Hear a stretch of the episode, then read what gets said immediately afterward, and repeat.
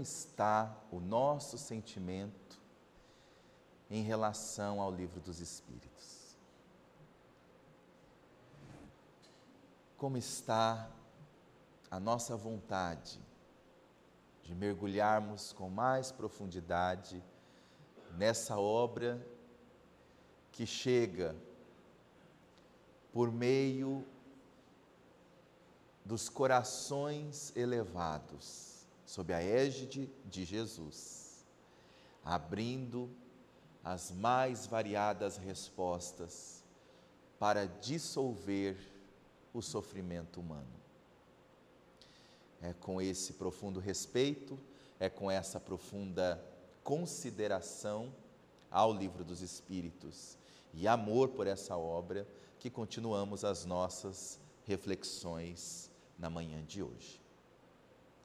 Falando sobre o paradigma científico, tocamos sobre a questão das propriedades da matéria, falamos sobre a questão da ponderabilidade e na questão 30 do Livro dos Espíritos, Allan Kardec pergunta: a matéria é formada de um só ou de muitos elementos? E aí colocamos ontem a resposta: de um só elemento primitivo.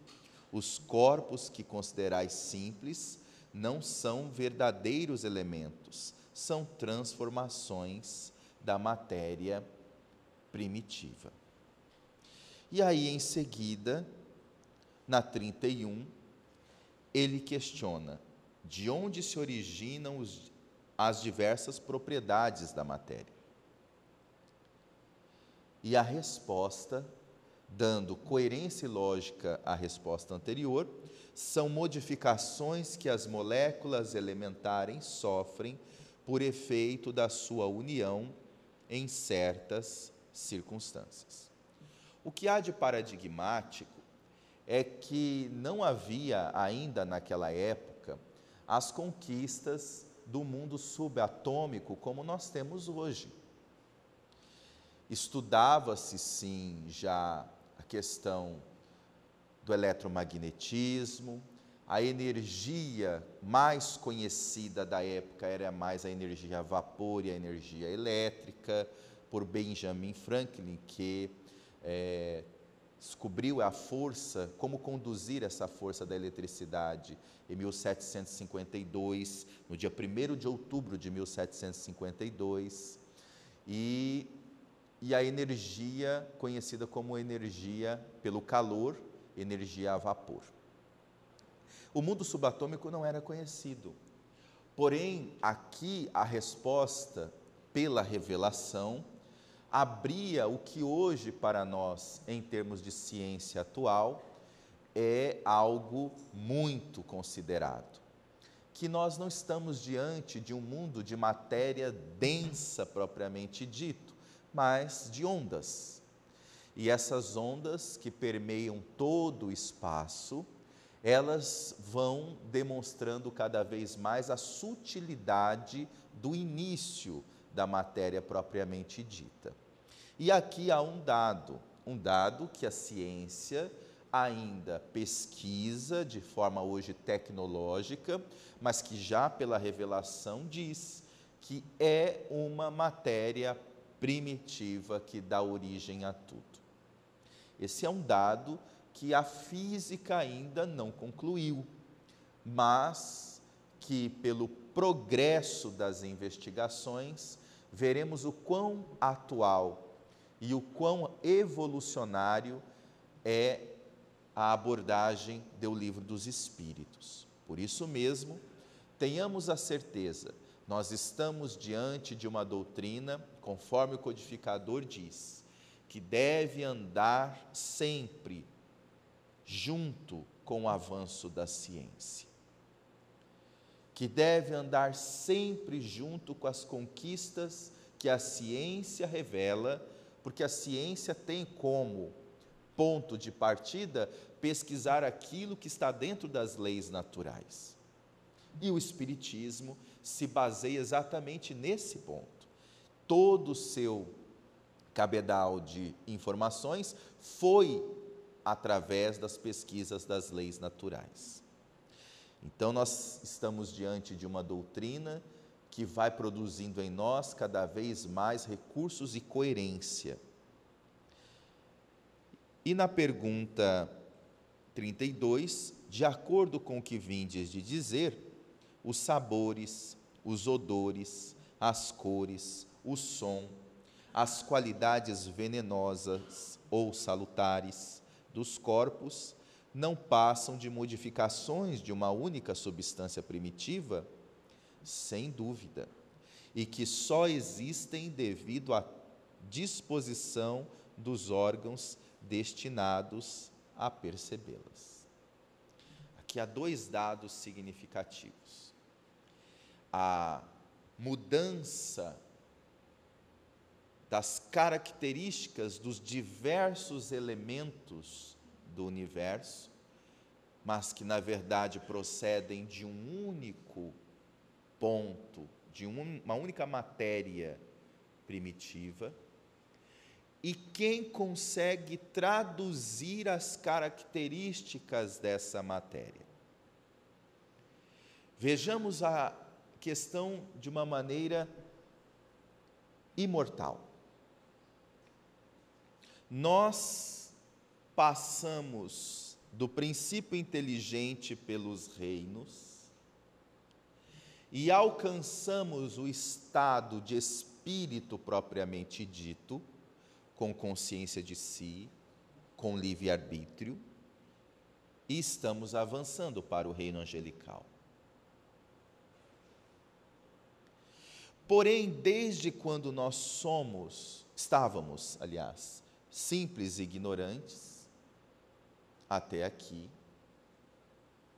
nós fomos passando por incontáveis experiências. Experiências essas que foram sendo arquivadas no recôndito do nosso ser do Espírito. Hoje, quando comemos uma coisa salgada, quando comemos uma coisa doce, na verdade só podemos interpretar o que é salgado, o que é doce, o que é vermelho, o que não é vermelho, o que é liso, o que é áspero, o que é agudo no som, o que é grave no som, o que é calor, o que é frio. Nós só podemos interpretar as impressões e as características da matéria ou do ambiente ou se quisermos colocar da realidade onde nós estamos, porque nós temos milhões e milhões e milhões de anos de experiência. Antes de nós conseguirmos saber o que é liso, o que é áspero, o que é agudo, o que é grave, nós fomos passando pelos reinos que se transformaram para nós como se fossem escolas. Cada tipo de experiência dentro de um reino, cada espécie num único reino, de milhares de espécies que nós pudéssemos imaginar, foi dando para nós a possibilidade de, naquela categoria inicial de tudo, de simples, e ignorante, passarmos a, a condição gradativa de maturidade e sabedoria. Da simplicidade, nós fomos, nós fomos adquirindo pouco e pouco aquisições das sensações, aquisições de percepções, que os reinos, como verdadeiros moldes, foram nos auxiliando. Para que nós conseguíssemos hoje a habilidade de enxergar, foram milhões e milhões de anos, de ouvir, de sentir o tato, de começar a sentir, de começar a ter noção que existem outros elementos da vida universal. Foram milhões e milhões de anos no trânsito do princípio inteligente até alcançar o estado de espírito propriamente dito. O nosso coração só consegue bater sem que a gente fique pedindo bata, bata, bata, porque nós estagiamos em reinos que foram dando início ao processo do chamado movimento involuntário do organismo. Hoje, nós não precisamos nos preocupar com esses movimentos involuntários no corpo, mas é o espírito propriamente dito, nós, em essência, que coordenamos tudo o que acontece no corpo. Mas seria possível organizarmos e coordenarmos isso sem termos passado pela experiência de como funciona isso? Por isso que nas tradições antigas havia uma ideia de que nós somos o Deus do nosso corpo. Numa imagem simbólica. Porque de fato, essa energia imaterial, imortal, transcendente que somos, tem habilidades incomuns do ponto de vista dos outros reinos. Porque nós, além de conseguirmos lidar com esta fisiologia toda, nós ainda temos outras conquistas, tais quais o sentimento, o pensamento, a vontade. Então, espírito e matéria não são elementos antagônicos. Fomos na matéria adquirindo experiência, mas a pergunta reflexiva é: cada experiência que nós passamos vai parar na onde? Fica aonde? Se não dentro de nós. Exatamente. Cada experiência que nós passamos, o episódio passa, mas o que fica é o que faz do espírito esse ser viajor das estrelas andarilho do infinito, que sempre estaremos adquirindo novas aquisições. E daqui nós vemos a resposta, sem dúvida, e que só existem devido à disposição dos órgãos destinados a percebê-los mas os órgãos que nós temos que estão destinados a perceber o mundo material foi, obviamente, uma conquista das nossas experiências evolutivas.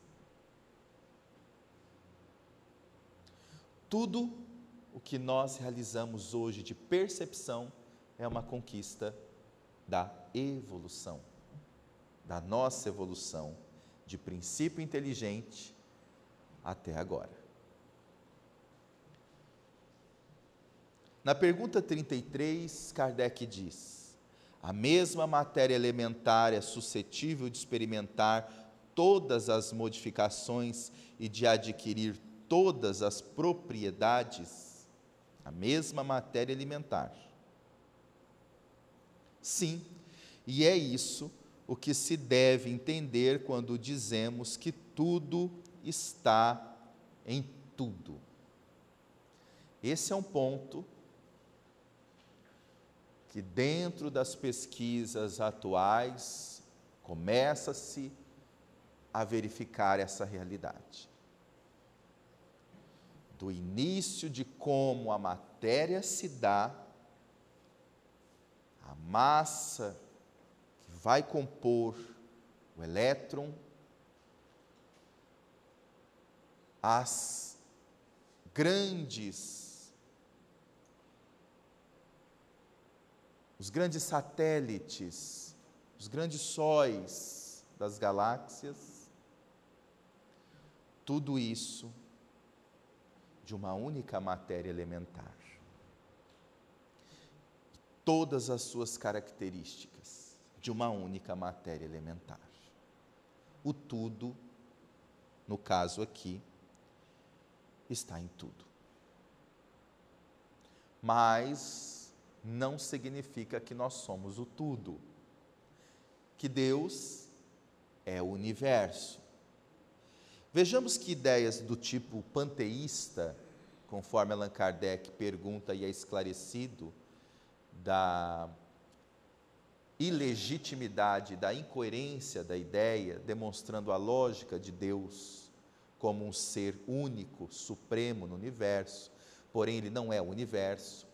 Mas vejamos que as ideias dentro da era mítica da humanidade, que podemos verificar como sendo aquele do período grego, período romano, até início ali da idade de 1500, mais ou menos 1400, ainda estávamos de certa forma num período com características míticas, apesar que a ciência já avançava em 1300, é, em alguns experimentos. Porém, essa visão mítica vem de uma perspectiva meio intuitiva de certos conhecimentos que acabam sendo transmitidos com o ruído das próprias imperfeições daqueles que colocam ou dos instrumentos que não tinham para analisar, dando sequência a uma ideia, porém essa ideia ela é parcialmente correta. Então, quando se entende que tudo está em tudo, aí nós hoje sabemos que tem a ver com a propriedade da matéria propriamente dita. E não que Deus é tudo, que tudo está em tudo, e aí nós vamos vendo a função de uma doutrina que tem característica de ciência, de filosofia e de religião, de cunho moral profundo. Porque o espiritismo, ele não apenas avançou no esclarecimento dos paradigmas teológicos, dogmáticos, científicos, mas avançou também no esclarecimento das culturas. Porque culturalmente as ideias ficaram fixadas dentro daquele sistema de crença coletivo. E uma obra que permeia pela lógica da ciência e se fundamenta pela autoridade do pensamento filosófico, da razão, fazendo com que o que existe de religioso se mostre na sua essência e não nas suas fragmentadas ideias através do que os homens embutiram nas religiões. A partir do momento que essa doutrina tem a coerência tríade, como é a doutrina espírita, nós sabemos que para um lado ou para o outro que o pensamento for, ele deve passar pelo cadinho dessas três características. E aí, nem mesmo o que existe de cultural é, incompleto fica incompleto, nem mesmo o que existe de científico, é, porém nega, negando o espiritual, fica no, na negação do espiritual, e nem aquilo que é de cunho religioso, dogmático, fica dogmático. então nós conseguimos entrar no centro da questão, sem ficarmos presos à cultura, que pode ter, como assim o tem, vários equívocos de interpretação, ao ceticismo da negação, por orgulho, como falamos ontem, e ao dogmatismo, por interesse de manipulação ou por uma força da ignorância de uma época. Na 36, a pergunta: o vácuo absoluto existe em alguma parte no espaço universal? E a resposta: não, não há o vácuo. O que te parece vazio está ocupado por matéria que te escapa aos sentidos e aos instrumentos. Aqui nós temos duas colocações importantes: sentido e instrumento. O que, que é isso? Escapar ao sentido e escapar ao instrumento. Instrumento aqui eles estão falando de quê? Meios. Tecnologia. Escapa de vossas tecnologias, de vossos instrumentos de avaliação, a, capaci a capacidade de perceber uma matéria mais sutil. Mas eles também falam de sentidos. Sentidos têm a ver com o quê? Veja com a outra pergunta do Livro dos Espíritos: Pode o homem compreender a natureza de Deus? Não, porque para isso lhe falta. Opa, então nós temos duas questões aqui. Existem matérias que, no nosso sentido, nós já podemos conhecer, mas nós não temos instrumento para conhecer. Na época de Allan Kardec, menos ainda. Então, hoje, se por exemplo sabem que existe comprovadamente a teoria geral da relatividade de Albert Einstein, e que há poucos meses é que os aparelhos tecnológicos comprovaram uma teoria de um pensador 100 anos antes. Então vejamos, 100 anos antes, Albert Einstein, pelo raciocínio, como faziam os filósofos da antiga Grécia, pelo raciocínio, pela lógica, pelos cálculos, disse sobre a teoria geral da relatividade. A academia, pela força das ideias,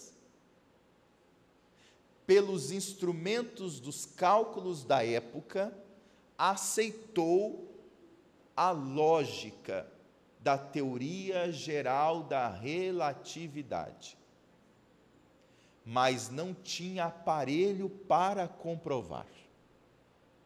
Olha que coisa, não tinha instrumento.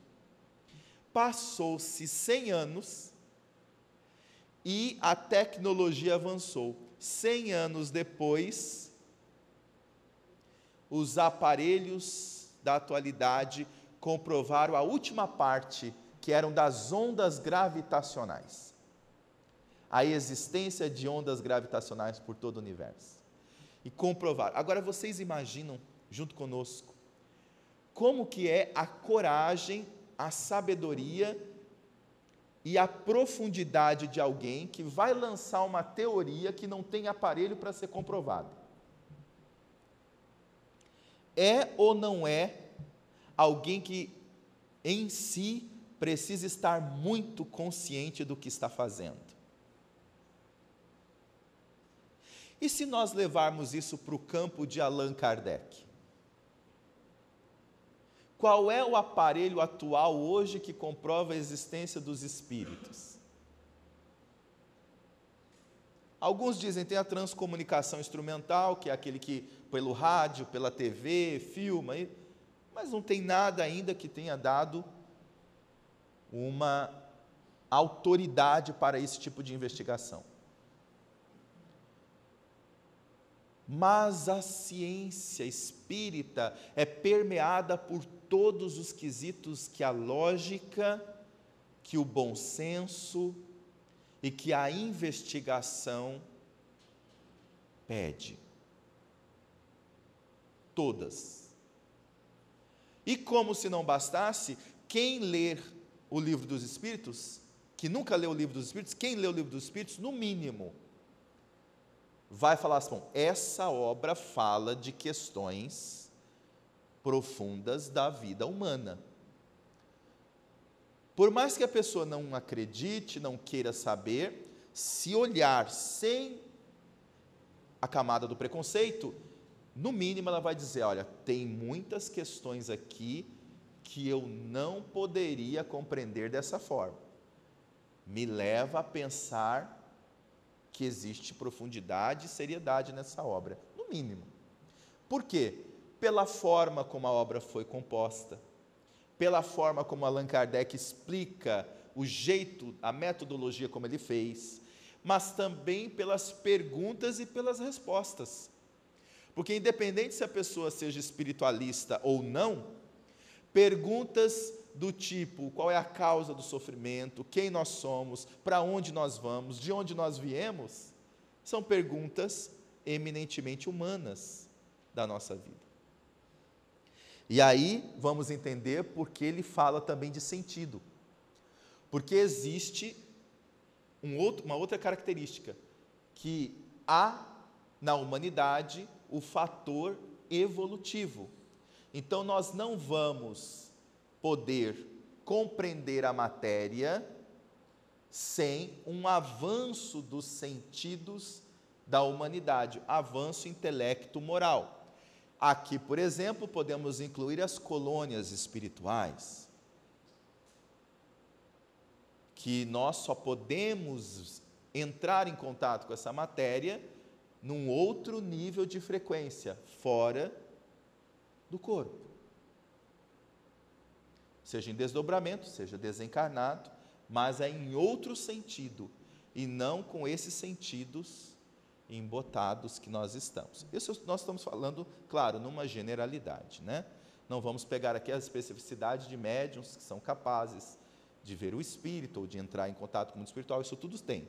Estamos falando da humanidade numa generalidade, só para compreensão da resposta. Saulo pergunta se Albert Einstein usou um sentido para poder, há 100 anos antes da própria comprovação tecnológica, trazer as bases da teoria geral da relatividade, usou. Usou um sentido. Claro, a inteligência cognitiva, não é? o raciocínio, né? o bom senso, mas ele trazia algo a mais. É fundamental que exista esse algo a mais, porque senão Sócrates não diria o que ele disse numa época em que ninguém dizia. Veja, se não Tales de Mileto, que antes de Sócrates, o primeiro, não tinha dito coisas que ninguém dizia. Que sentido é esse? Que essas mentes de genialidade, intelecto moral têm e que contribuem com a humanidade.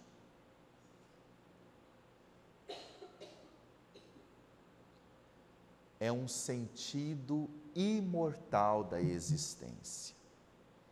Que pode, por exemplo, na mente de um cientista, não tocar exatamente a imortalidade, mas toca a transcendência do que existe pelos sentidos, do que só os sentidos mostram.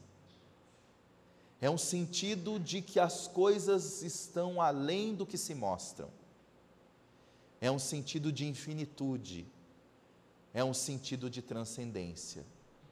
E não fica limitado às estruturas do que os outros disseram antes. Para se ter uma ideia, num documentário que a History Channel fez sobre Albert Einstein e a teoria da relatividade, eu acho um dos documentários mais interessantes. Uh, um dos físicos atuais, eu não me lembro o nome dele, mas ele é um desses físicos atuais renomados. Ele diz o seguinte: que Albert Einstein ele estava diante de um dos graves empecilhos, que era discordar de Isaac Newton.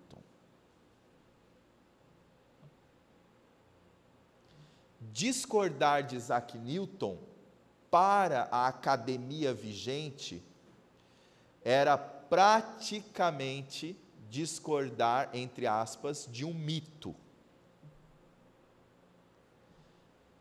Aquilo que já estava mais de 200 anos colocado, mais de 300 anos colocado, chega como se fosse uma única verdade, chega um jovem e que escreve a sua teoria em mais ou menos seis meses. Ele era professor simples de uma universidade.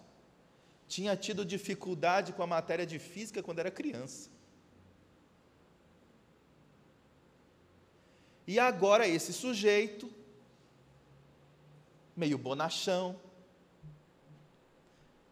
mas muito perspicaz, estava querendo contradizer o mito Isaac Newton, aquele que todos há 300 anos estudam nas escolas e nas faculdades. Se alguém quer fazer doutorado, fazia doutorado em cima da teoria de Newton, não para contradizer Newton. Ele resolveu fazer diferente. Tem alguma coisa aqui que eu respeito muito Newton, mas ele não disse tudo e o que ele disse nesse, nessa outra ótica também não é bem assim. Imagine a coragem desse simples professor de física. Então, a ciência ela é feita nesse paradigma: tese, antitese e síntese. É assim que é a ciência. Tinha uma tese, mas ele foi além, estudou fez uma antitese. Outros virão fazer síntese. E existem alguns que estão questionando algumas questões de Albert Einstein. Saulo pergunta se, nesse sentido, ele alcança algo que já existe como um insight. Sim, porque o físico, por, por exemplo, Albert Einstein, ele não criou a teoria da relatividade. Ele descobriu naquilo que ele pôde descobrir, como funciona a questão da relatividade geral. Veja que interessante, se nós formos entender realmente, esses investigadores, eles são, na verdade, descobridores da, das leis divinas, daquilo que já está no universo. Não é essa a função do Espiritismo em nossas vidas em termos de leis morais? Veja, quando na 621 fala que o Espírito tem na consciência as leis divinas, onde está escrita as leis de, a, a lei de Deus? Na consciência, não é? Quando diz isso, a pergunta que nós fazemos é o seguinte: se nós nos dispomos a investigar as leis divinas na consciência, onde é que isso tudo vai nos levar? Para se ter uma ideia, pegamos só o exemplo do homem até a lua. Do homem até a lua. Quando nós andamos aqui na mata do Pantanal, e aí tem a tribo indígena, se, por exemplo, nós entrarmos aqui na mata, ou no Xingu, quem de nós aqui tem realmente possibilidade de sair da mata sozinho? Supor que desse um helicóptero, deixa a gente lá e a gente sai sozinho. Quem de nós temos essa possibilidade? Pouquíssimos. Quem de nós gostaríamos de ter ao nosso lado um índio, um índio que saiba e conheça a mata e nos tire dessa mata. Pois bem, para nós sabermos sair dessa mata com a presença desse índio, é pela experiência. Pela experiência que ele tem desde criança, que os avós passaram tal, ele conhece a mata como ninguém.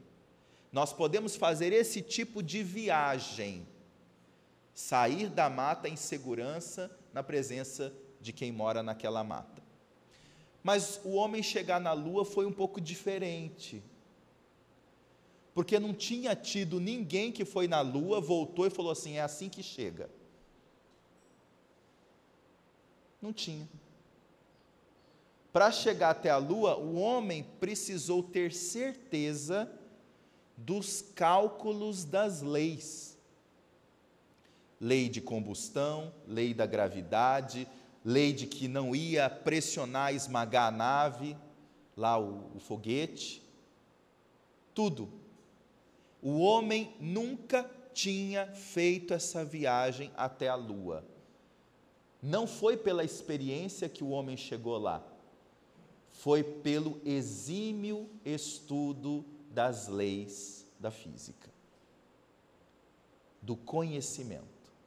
Fez o homem chegar até lá. Então, pelo estudo exímio das leis morais que estão na nossa consciência, nós seremos capazes de chegar nos ambientes conscienciais que a experiência que nós temos até hoje não nos levará, não nos conduzirá. Por isso, o Espiritismo, baseando-se em leis divinas, nos dá um outro paradigma de viagem. Essa viagem transcendente cósmica, ela é feita através desse movimento da investigação de si mesmo, de conhecer dos paradigmas que estão vigentes na, na vida e o que as leis divinas falam sobre isso. Então nós estamos, enquanto espíritas, com todas as condições de fazer a grande viagem que até hoje a humanidade não fez, porque estamos todos informados dos mecanismos das leis na nossa consciência. Natureza do homem, questão 592.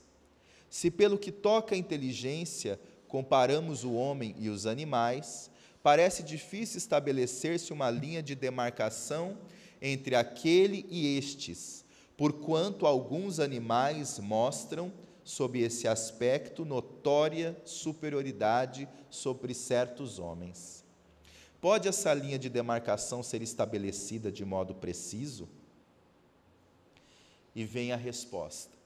A, respeito, a este respeito, é completo desacordo entre os vossos filósofos. Querem uns que o homem seja um animal e outros que o animal seja um homem. Estão todos em erro.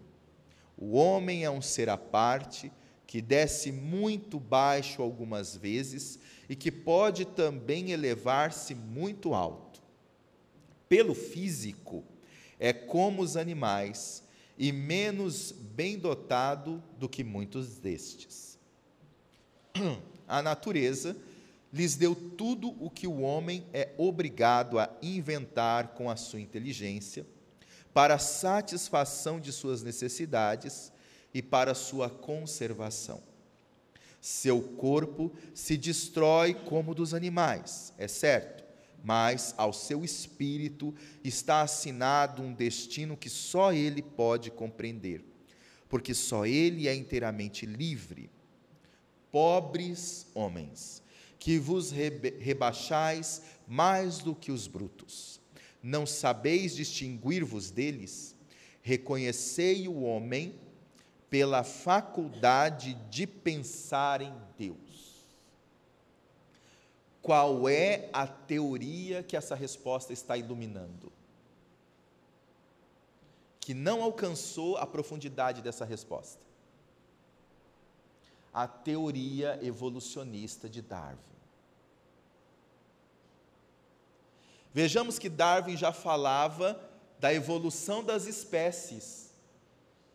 Mas aqui os espíritos estão dizendo que o homem não pode ser considerado uma continuidade do animal.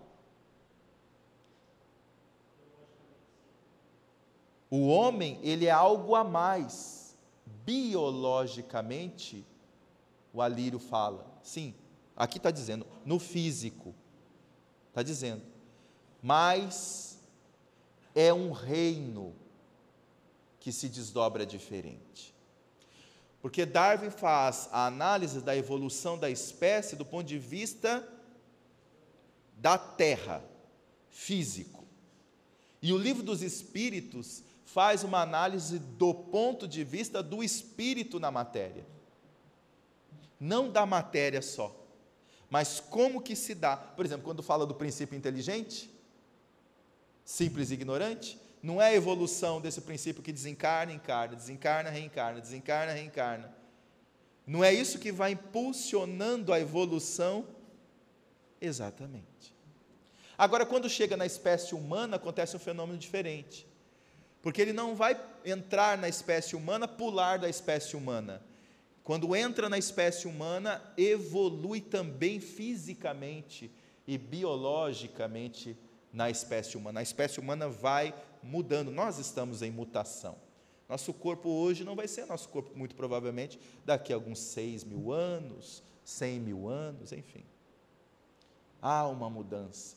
Nós estamos interferindo nessa evolução. Mas ele diz uma questão fundamental: reconhece-se essa diferença pela capacidade do ser pensar em Deus. Pensar em Deus faz com que a criatura entre uma lei aqui. Quando fala pensar em Deus, é uma lei que os reinos inferiores ainda não conhecem. Que lei é essa? Das leis que está no livro dos Espíritos. Veja que a evolução vai se dando, mas quando chega no homem, a conexão com essa lei é que diferencia de todas as outras espécies. Pensar em Deus. Que lei é essa?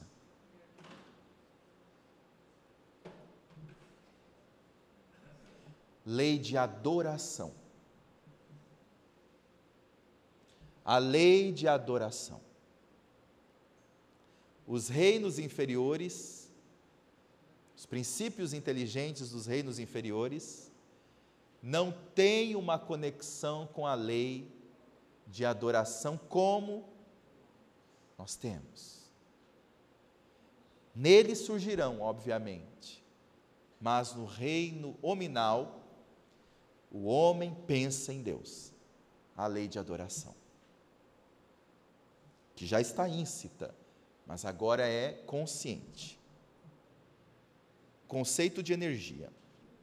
Questão 83. Os espíritos têm fim? Compreende-se que seja eterno o princípio de onde eles emanam. Mas o que perguntamos é se suas individualidades têm um termo, e se em dado tempo mais ou menos longo, o elemento de que são formados não se dissemina e volta à massa de onde saiu, como sucede com os corpos materiais. É difícil conceber-se que uma coisa que teve começo possa não ter fim. E a resposta: Há muitas coisas que não compreendeis, porque tendes limitada inteligência. Isso, porém, não é razão para que as repilais. O filho não compreende tudo o que seu pai, o que a seu pai é compreensível, nem o ignorante tudo o que o sábio apreende. Dizemos que a existência dos espíritos não tem fim. É tudo o que podemos por agora dizer. Mas o que tem a ver com o conceito de energia? É porque a pergunta de Allan Kardec é eminentemente voltada a uma questão similar à matéria. Os espíritos haviam colocado que o espírito é alguma coisa, não é matéria, é espírito, mas alguma coisa ele é. Então, se ele é alguma coisa, alguma coisa ele faz. Entre aspas, ele gasta energia, alguma coisa acontece. Como que é esse negócio? Deus criou o espírito e botou uma pilha alcalina infinita nele? Como é que é isso? Para Allan Kardec era inconcebível. Porque esse algo, não importa se nós estamos falando aqui de trilhões, 4 trilhões de anos. O que teve começo fica muito complexo que isso que se movimenta, que isso que está dentro do tempo e do espaço, e que isso que é alguma coisa, não tem fim. O que é que mantém o espírito no infinito? Essa é a pergunta de Allan Kardec. O que é que nos mantém? Força é essa que nos mantém no infinito? Porque Allan Kardec está falando de um ponto de vista que a energia da época era eminentemente a do vapor, era do calor. E gastava-se, um, como a combustão, gastava-se ali, no caso o carvão, gastava, chega uma hora que acaba. E isso ele entendia como também as outras propriedades da matéria, tudo se desgasta. Tudo que é, uma hora vai deixar de não ser. Uma hora vai deixar de ser, aliás. E aí? É, interessante essa pergunta, não é? Muito interessante. Mas os espíritos estão aqui dizendo, neste paradigma, que esses conceitos de energia que nós temos hoje sobre a matéria não podem ser aplicados sobre um outro conceito de energia do espírito imortal. E aí é a coerência de uma obra que só fala o que é necessário. Disse: há muitas coisas que não compreendeis, porque tendes limitada a inteligência. Eles estão dizendo que Allan Kardec tem limitada inteligência.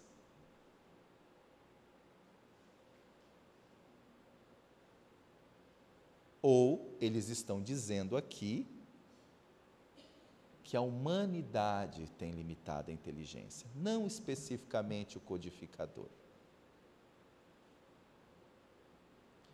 A condição do conhecimento, porque sendo o codificador um espírito superior, que veio para auxiliar, é óbvio que ele, possivelmente enquanto espírito, compreenderia a sua própria pergunta. Mas aqui eles não respondem num grau que não seria compreensível. Então eles dizem assim: Isso, porém, não é razão para que as repilais. Vamos separar as coisas.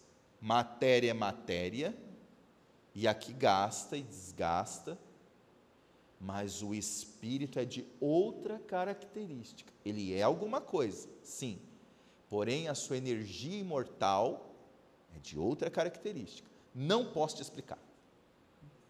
Resumindo, é isso que eles estão dizendo. Eu não posso te explicar. Não tem como eu te explicar. Não tem inteligência humana para explicar. Sim, o Alírio coloca aqui, faltaria até vocabulário, faltaria vocabulário e faltaria bases conceituais. Linguagem e conceito, as duas coisas. Não daria para iniciar o processo.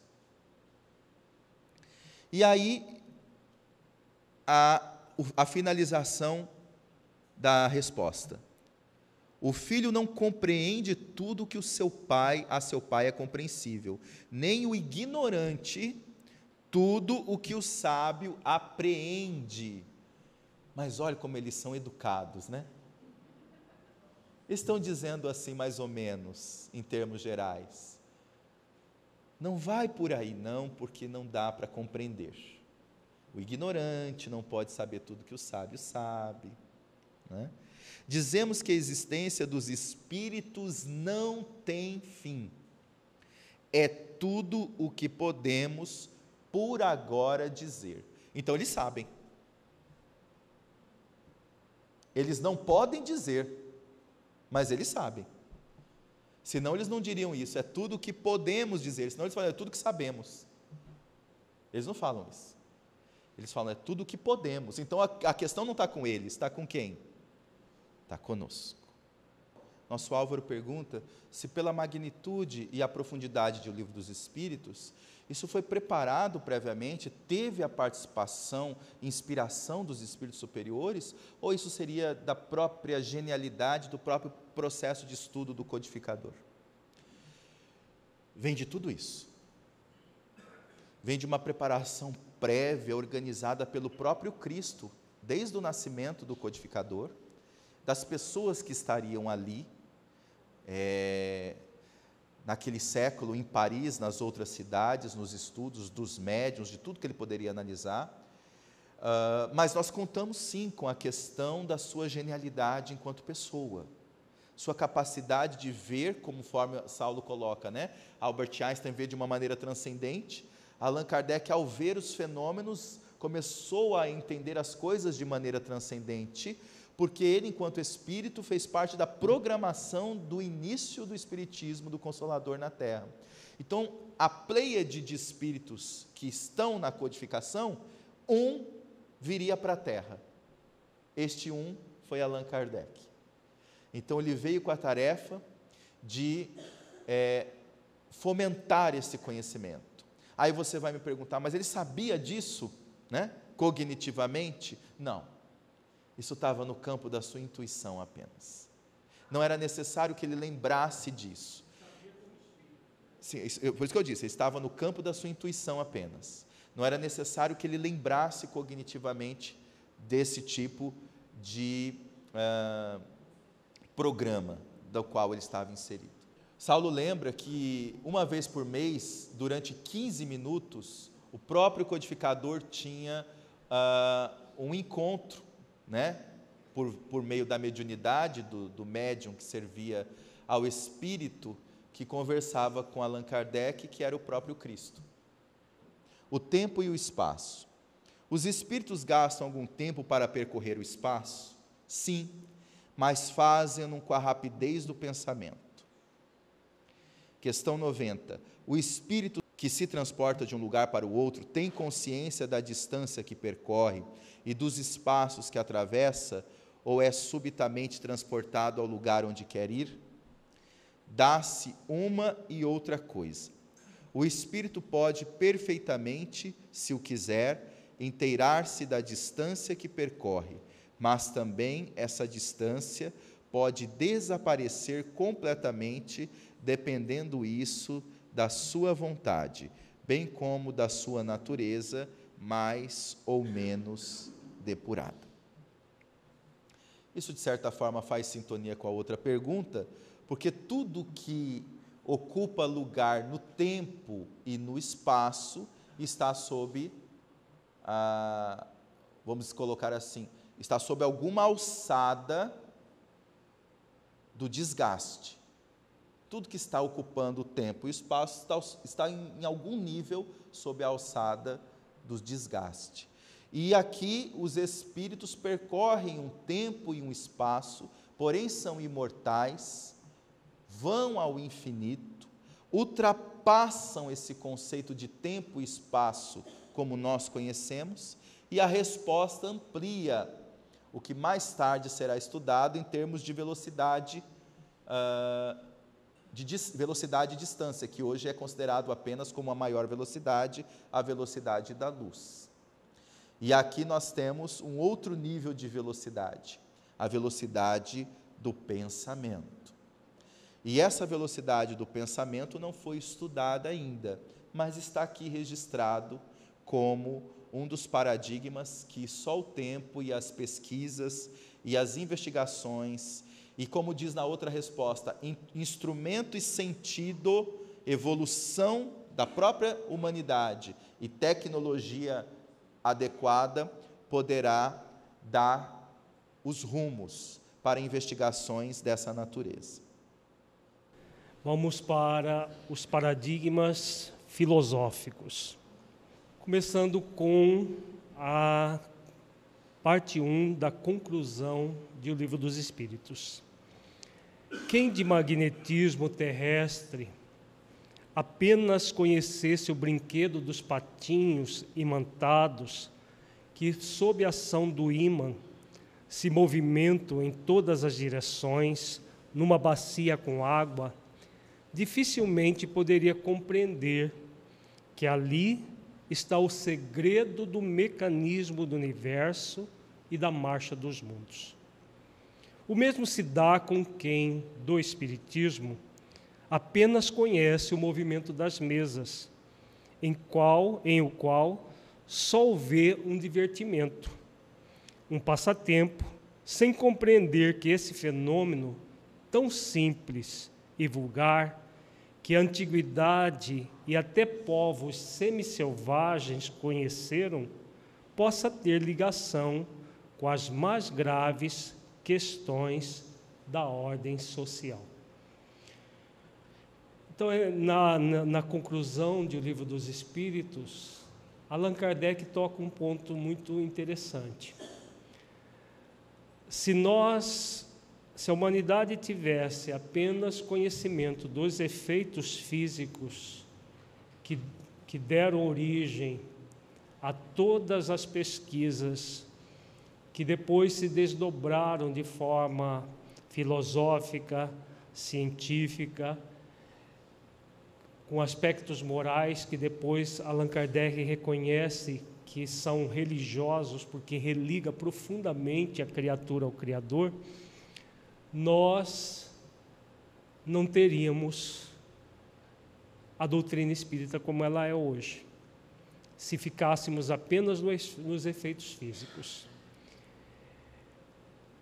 Quando Allan Kardec adentra tudo isso, que depois foi publicado em O Livro dos Espíritos.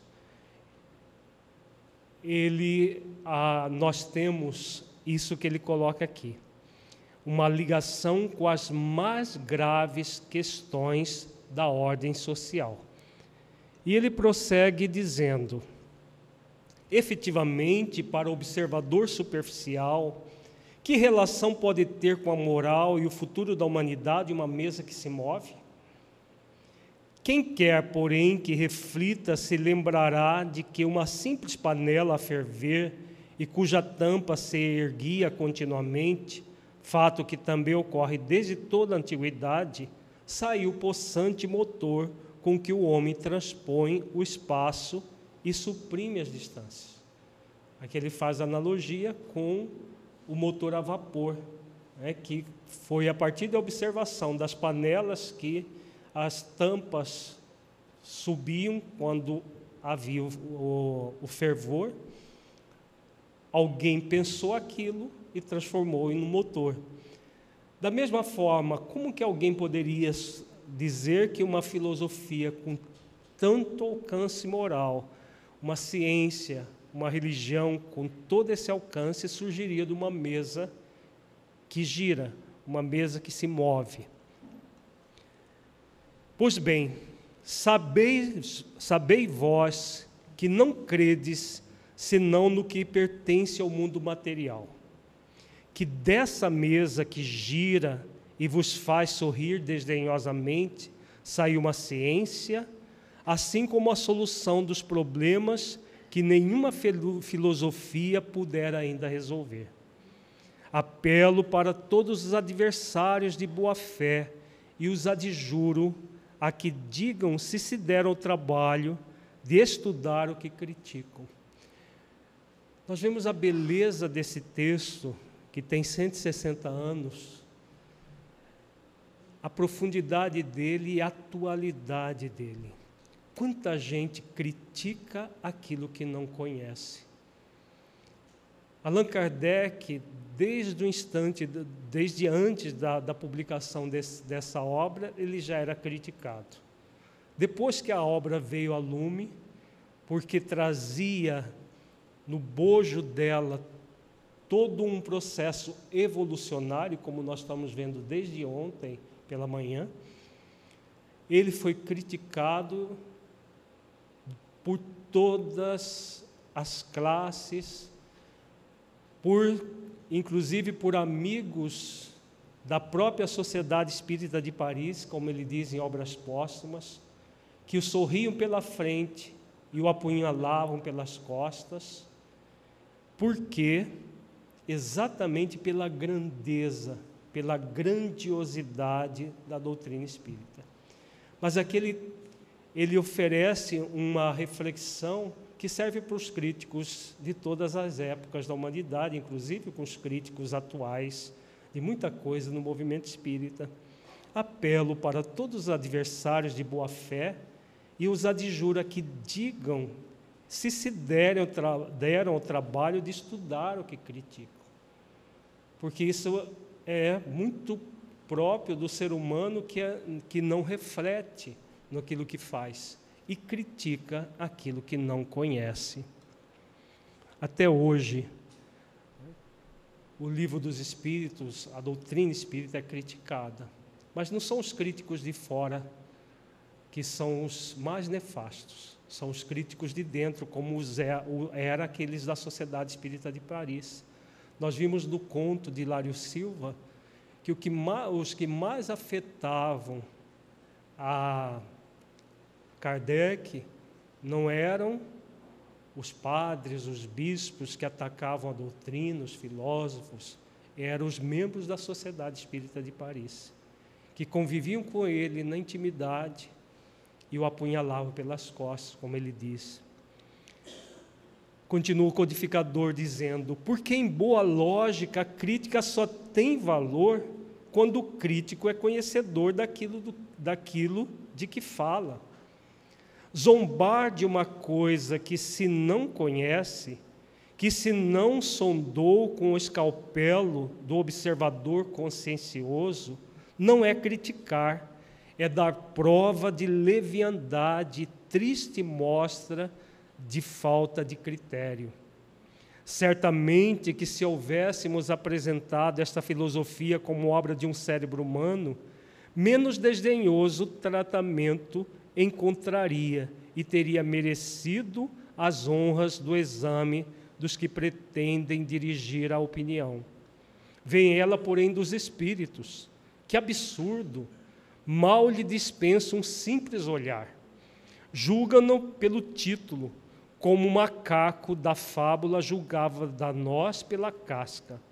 Fazei, se quiserdes, abstração da sua origem, Supondo que este livro é obra de um homem, e dizei do íntimo e em consciência, se depois de o ter lido seriamente, achais nele matéria para a zombaria. Então, como Kardec coloca, é, é uma filosofia que traz profundamente reflexões para aqueles que se derem a oportunidade de examinar o conteúdo. O conteúdo que a doutrina espírita nos oferece. Como nós estamos falando desde ontem, o Livro dos Espíritos é uma obra para que nós tenhamos um carinho profundo por ela, porque é uma obra que nos traz ideias evolucionárias, como nós estamos pincelando algumas porque se fôssemos adentrar em na intimidade de cada questão das 1019 nominais, mais as questões A e B e C que temos na obra, nós precisaríamos, como falamos ontem, talvez de pelo menos alguns anos para adentrar como nós estamos refletindo. E quantos criticam essa obra até hoje sem tê-la nem lido de ponta a ponta. Quantos no movimento espírita têm dito que ela está ultrapassada sem tê-la examinado pelo menos uma vez? Temos tudo isso acontecendo. Os paradigmas que trabalharemos não são, claro, todos os paradigmas filosóficos, mas a ética e leis divinas, inatismo e conhecimento adquirido, livre-arbítrio, determinismo, a essência da consciência, a origem e o propósito da vida e a causa do sofrimento no mundo. Vamos começar com ética e leis divinas. A ética é um dos ramos da filosofia muito significativo, porque é a ética que leva o ser humano a agir conforme aquilo que se espera dele e que Jesus colocou de uma forma muito simples, mas de uma clareza muito grande. Fazei aos outros aquilo que gostaria que os outros vos fizessem. E onde está a base da ética em o livro dos Espíritos? Está aqui, questão 614. Que se deve entender por lei natural? Porque essa questão é a base da ética. Vamos ver a resposta que vamos uh, para compreender. A lei natural é a lei de Deus é a única para a, felic... a única verdadeira para a felicidade do homem. Indica-lhe o que deve fazer ou deixar de fazer. E ele só é infeliz quando, quando dela se afasta. Então, aqui é o princípio ético de todas as culturas aquilo que nós devemos fazer ou deixar de fazer. Porque nós temos a liberdade de escolha. A filosofia também trata da questão da liberdade de escolha. Mas essa escolha que todo ser humano tem liberdade de fazer, não deve afetar o direito do outro também de fazer as suas próprias escolhas. Então nós temos a ética trabalha com direitos e deveres. Nós temos o direito de fazer qualquer coisa, mas temos o dever de respeitar o nosso próximo, respeitar a natureza, respeitar o ambiente, respeitar tudo que está fora de nós. E o que vai dar a baliza para isso? É a ética. E a ética que, o, que o, os benfeitores propõem aqui é o exercício da virtude do discernimento. Isso eu posso fazer e devo. Isso eu posso fazer mas não devo, porque afronta a lei divina natural, especialmente a lei de amor, justiça e caridade, como nós refletimos ontem. Quando nós agimos de uma maneira antiética, fazendo escolhas que podemos, mas não devemos, nós vamos produzir para nós infelicidade, como diz aqui. Podemos até ter um prazer momentâneo com aquela escolha, mas vai gerar dor, vai gerar infelicidade no segundo momento. Só somos felizes, como está aqui no texto muito claro, quando fazemos escolhas que podemos, sim, mas que devemos fazer. Então, é a base da ética em todas as épocas da humanidade, é a base da ética em todas as culturas, em todas as épocas. Agora, como que nós vamos adentrar esse mundo das leis? A resposta está aqui na questão 619. A todos os homens facultou Deus os meios de conhecerem sua lei? Se a lei, as leis divinas, são é a única forma de nós sermos felizes cumprindo essas leis, como que nós podemos conhecer as leis?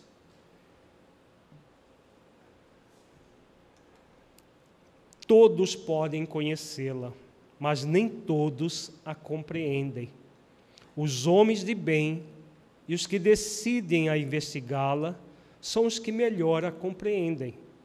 Todos, entretanto, a compreenderão um dia, porquanto forçoso é que o progresso se efetue.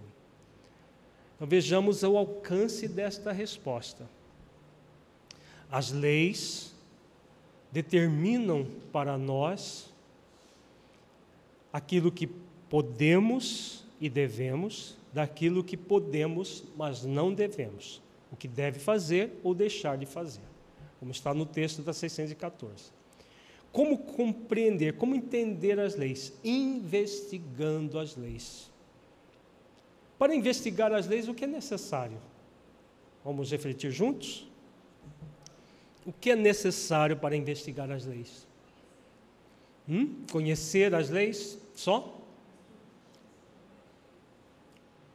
Estudar as leis. Estudar, sobretudo, reflexivamente, porque a investigação pressupõe reflexão. Você vai investigar algo, adentrando o funcionamento dessas leis e refletindo sobre essas leis na própria vida. A base da ética é assim. Sem reflexão não há ética. Porque, vejamos, na questão 614, qual é a virtude que se sobressai dela? Discernimento. Né? Como que é possível de adquirir, de, é, desenvolver o discernimento sem trazer isso para dentro da nossa vida? Sem investigar as leis, trazendo-as para dentro da nossa vida. Não vai ser possível desenvolver o discernimento. Então, a investigação da questão 619 é muito mais do que saber as leis, conhecer as leis, é refletir profundamente essas leis, trazendo-as para dentro da nossa vida. Aí sim, com o exercício da investigação, com o exercício do discernimento, nós vamos apreendendo as leis e cumprindo-as, desenvolvendo as virtudes cristãs no cumprimento dessas leis. E aí somos felizes. Quando agimos assim, vamos ser felizes por consequência, pela, como efeito dessa causa. Se nós optarmos por uma preguiça moral, não, faz, não, não nos permitindo essa investigação, nós poderemos até saber que existem as leis, mas continuaremos agindo de uma forma antiética, porque não nos movimentaremos em direção àquilo que realmente a consciência nos convida. Então vejamos que as perguntas são muito claras e as respostas muito graves. Elas nos convidam a ter uma postura proativa ativa diante das leis divinas e não passiva. Simplesmente, ela ah, tem leis, tá. Mas se nós não nos dispusermos a investigar agora, faremos isso mais tarde, mas com a infelicidade que cultuarmos nesse período de preguiça moral. Por isso que os benfeitores dizem: todos compreenderão. Então, quem se recusa a investigar as leis hoje, farão isso no futuro. Mas entre esse momento e o futuro, haverá muita infelicidade. Fica muito claro pela questão 614. Então, o compromisso ético conosco passa por essa investigação das leis, refletir o tempo todo sobre as leis da nossa vida e vendo, analisando, eu estou cumprindo essas leis, eu estou fazendo esforço para desenvolver as virtudes que me levam a cumprir as leis. São perguntas conscienciais muito significativas que nós somos convidados a fazer. Tem pergunta, Ângelo? Por favor. A primeira frase da questão 619: Todos podem conhecê-la, mas nem todos a compreendem. Conhecer aqui está no ponto, do ponto de vista de que as leis naturais estão por toda parte, como a, a lei natural é a lei de Deus. Nós temos as leis que regem o mundo físico, químicas, biológicas, físicas, matemáticas, e as leis que regem o mundo moral. As leis estão na consciência do espírito. Então, todos podemos conhecê-la. Todos conhecem o, o, preceito evangélico do não fazer aos outros aquilo que gostaria que fosse feito a, a nós. Não foi só Jesus que ensinou isso. Buda ensinou isso, Lao Tse ensinou isso, é, Maomé. Praticamente tem todas as culturas, em todas as religiões e filosofias do mundo. Agora, nós compreendemos profundamente isso? Ainda não. Por quê? Porque nós não nos damos o, o espaço e o tempo para adentrar profundamente na investigação. Somente, por isso que eles dizem, os homens de bem, e os, os de bem é porque eles já construíram isso no passado, porque por isso que eles já são de bem. E os que se decidem a investigá-lo. Então, aqueles que ainda não evoluímos, que é o, é o nosso caso a, decisão, essa virtude muito significativa para todos nós, decidir, porque a grande maioria permanece na indecisão. Será que esse negócio de lei divina é realmente algo importante para mim? Nós temos falado muito sobre leis divinas nos últimos anos. Mas muita gente ainda se pergunta: será que é importante realmente investigar, fazer todo esse esforço? Por isso, os benfeitores dizem aqui, claro, os que se decidem a investigá-la são os que melhor a compreendem. E se nós compreendemos melhor alguma coisa, as chances de nós fazer, praticarmos aquilo vai ser muito maior, não concordam? Concorda, Ângelo? Sem compreensão, como, como nós podemos a, ah, praticar algo que nós não compreendemos? Então, é a essência da, desse, dessa construção ética em nós, principalmente focados na lei de amor, justiça e caridade, passa por isso. Passa por essa decisão: eu quero ser uma pessoa melhor. Eu quero ser uma pessoa de bem, como está aqui. Se eu quero ser uma pessoa de bem, eu posso, eu consigo, eu sou capaz, eu mereço. Mas para isso é fundamental se decidir trabalhar isso na sua vida. Porque senão fica apenas um desejo e não o querer da decisão, o querer da vontade.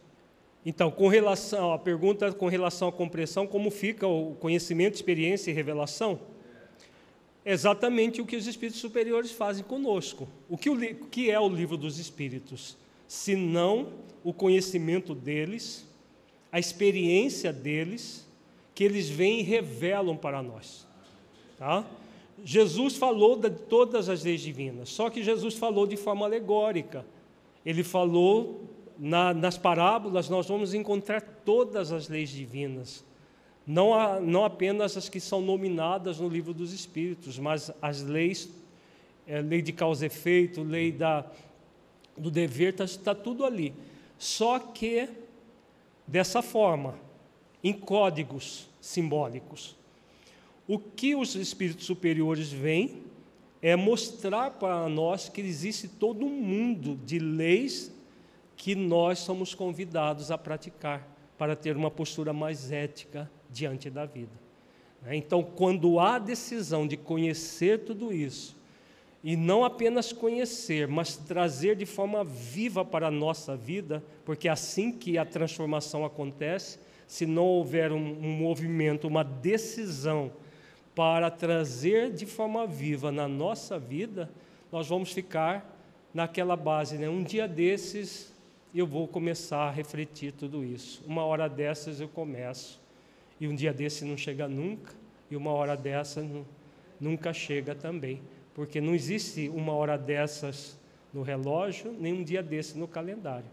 Né? Essa indecisão egóica nos prejudica muita gente, né? prejudica a grande é, parte da humanidade que já teria condições de fazer tudo isso, não faz, por causa desse movimento egóico da indecisão que vem da preguiça moral. Então, para que as leis divinas estejam vivas em nossas vidas, é fundamental exercitar essa virtude que precede o discernimento, porque se não houver é, decisão para desenvolver a, a própria as virtudes que vêm a partir da virtude da decisão, nós não vamos adiante.